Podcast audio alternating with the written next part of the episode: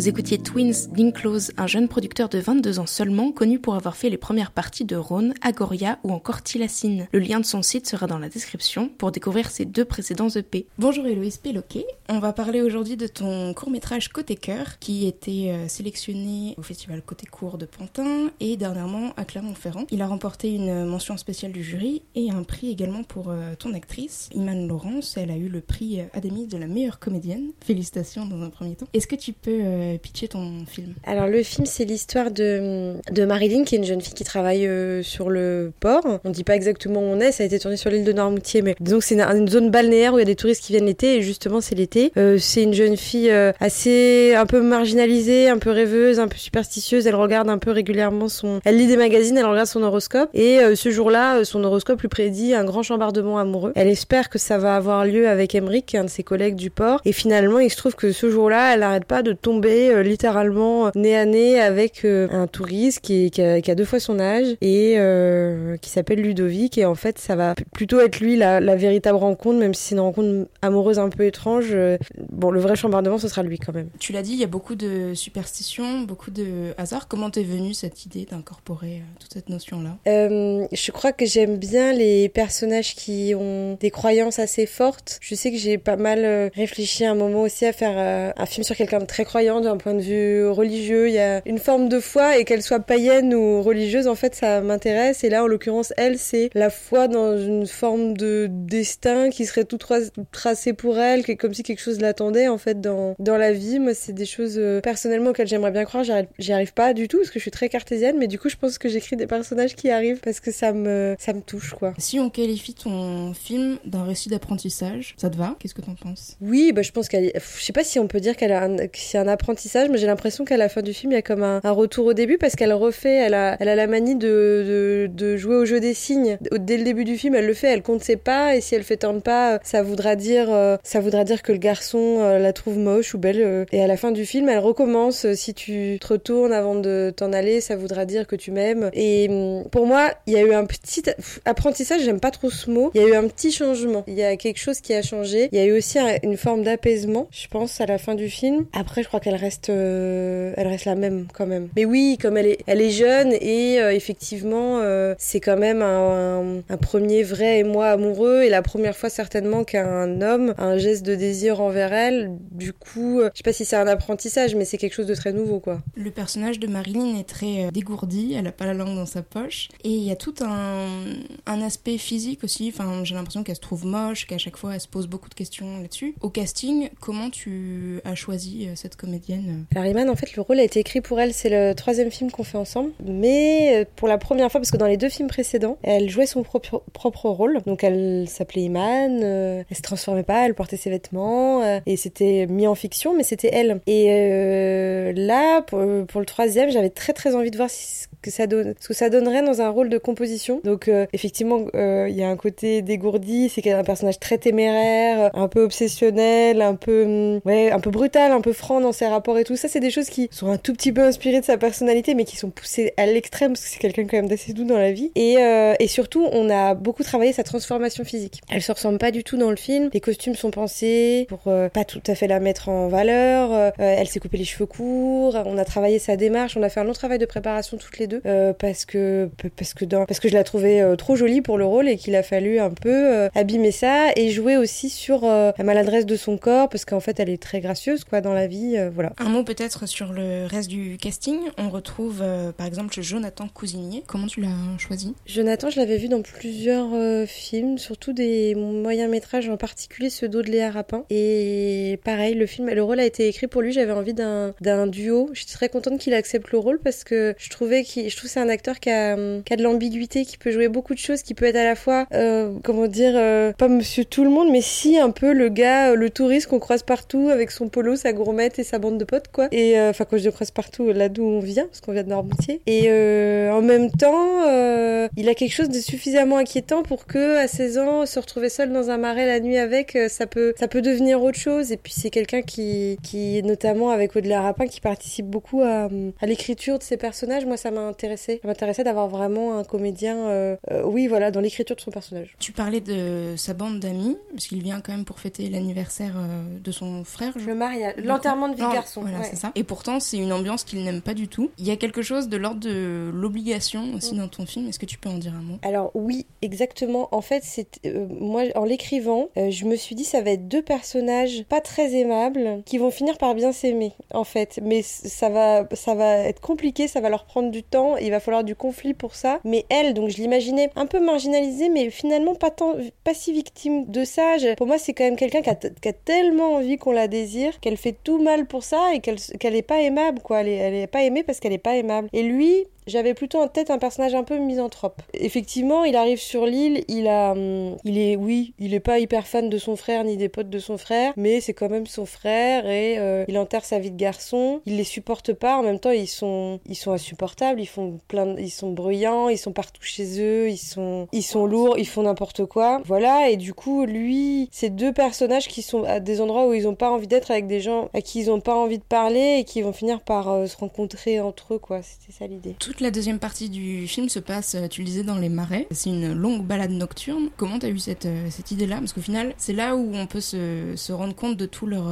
petites failles et toutes leurs névroses. Pourquoi les, les marais? Alors, c'est le troisième film que je fais à Noirmoutier. C'est de là que d'où je viens. Et c'est le seul endroit qu'on n'avait pas encore vraiment exploré, alors que moi, je trouvais qu'il y avait un potentiel cinématographique assez chouette. Et là, j'avais vraiment envie de faire un film en me disant, c'est une comédie romantique, mais qui va être un peu dégénérée, un peu sombre, un peu noire. Et du coup, bon, le décor des marais s'y prêtait, euh, s'y prêtait euh, pas mal et j'avais vraiment euh, envie d'une séquestration à ciel ouvert. C'est-à-dire que pour moi, le personnage de, de Marilyn, il avait tellement, tellement envie qu'on, elle a tellement envie qu'on la désire qu'elle est prête à tout pour ça, quitte à séquestrer quelqu'un jusqu'à ce que cette personne cède en fait. Et euh, cède ou qu'il ait au moins un geste sincère. Enfin, bon, elle perd un peu les pédales là-dedans et du coup le côté euh, englué dans un marais, euh, ça, ça, ça collait bien. Puis c'est en fait c'est dangereux les marais, c'est un, c'est un piège quoi. Si on sait pas euh, se s'orienter dedans. Ton film est produit par Why Not, c'est pas rien.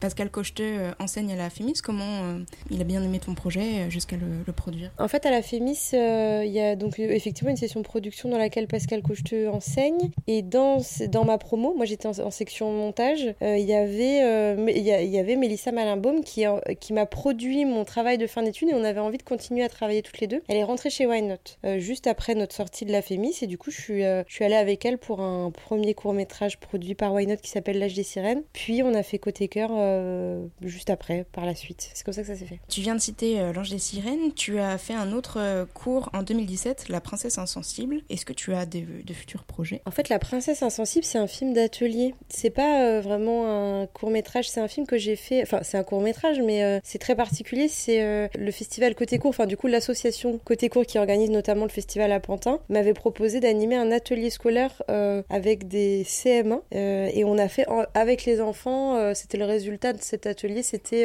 le film qu'on a appelé La Princesse Insensible et qui, qui, qui a été projeté pour eux dans une séance scolaire au festival l'année dernière. Futur projet, euh, oui, on est en train de- d'écrire, on est certainement en fin d'écriture d'un film long, que pareil, qui va être produit par euh, Mélissa Malinbaum, que je dis on parce que j'ai un co-scénariste sur tous les projets qui est Rémi Brachet, qui est toujours le même. Et, et voilà, on est, on est en train d'écrire ça, dans l'idée que ce sera le prochain. Tu le disais, tu as fait le département montage en 2014 à la Fémis et euh, tu continues donc de réaliser, d'écrire. Tu montes aussi, tu es aussi monteuse son. Bah, comment tu arrives à, à conjuguer toutes ces activités-là? Monteuse son, ça m'est arrivé qu'une fois. En fait, c'est sur un travail de la C'est vrai que c'est écrit ça sur internet, mais je suis vraiment pas monteuse son. J'ai pas du tout les, qualifications. En revanche, euh, montage, euh, mon- montage image, euh, bah, c'est une répartition de l'emploi du temps, mais ça se fait, ça se fait très bien. Moi, je, je, je tiens beaucoup à cette double casquette, même si c'est pas toujours facile à, affirmer.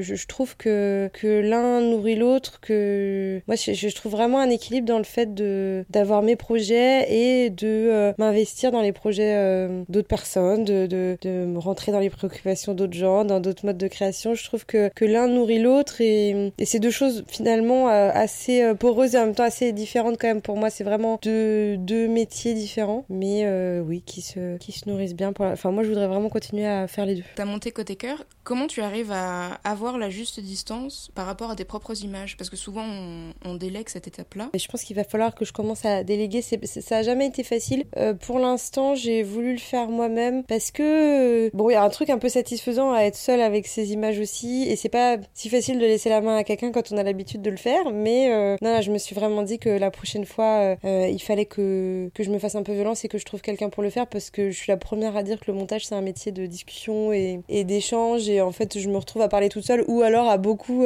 solliciter en fait des amis monteurs pour qu'ils viennent regarder, me conseiller. Ça revient en fait. Enfin voilà, c'est sûr que j'ai besoin de de quelqu'un. puis parce que le, monteur ou la monteuse c'est le premier spectateur du film et du coup moi ça retarde un peu ce moment-là. Ou alors je sollicite énormément la productrice. Enfin je si si euh, le- je pense que le montage c'est ça se- c'est un travail d'équipe. Merci beaucoup. Avec plaisir. Juste avant la recommandation d'Héloïse, on écoute un deuxième titre d'Inclose, voici. Blind